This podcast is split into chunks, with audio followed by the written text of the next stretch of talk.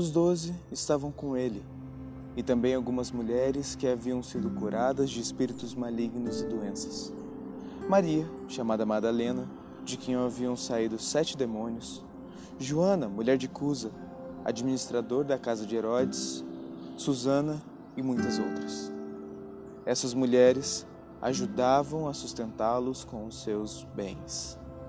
Lucas 8, versículo 1b ao 3. Fala, meus queridos, como é que vocês estão?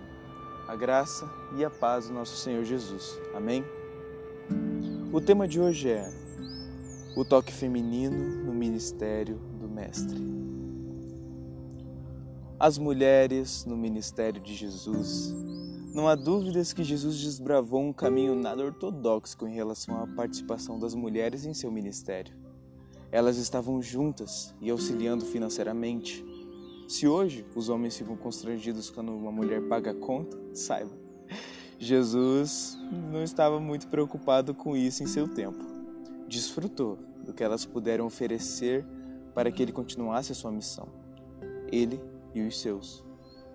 Mas não apenas isso, após sua ressurreição, foi às mulheres que ele se revelou primeiramente.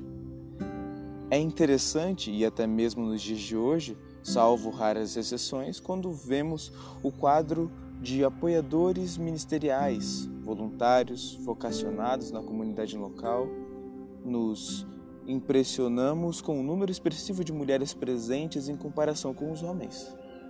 Mulheres, vocês são uma tremenda bênção nas mãos do Senhor. O motivo dessa reflexão é louvar a Deus por vocês e mostrar como o Senhor, em sua infinita graça, não vê gênero sexual para sua obra, mas sim um único gênero, humano. Essa é mais uma mensagem com amor ao seu coração, no nome de Jesus.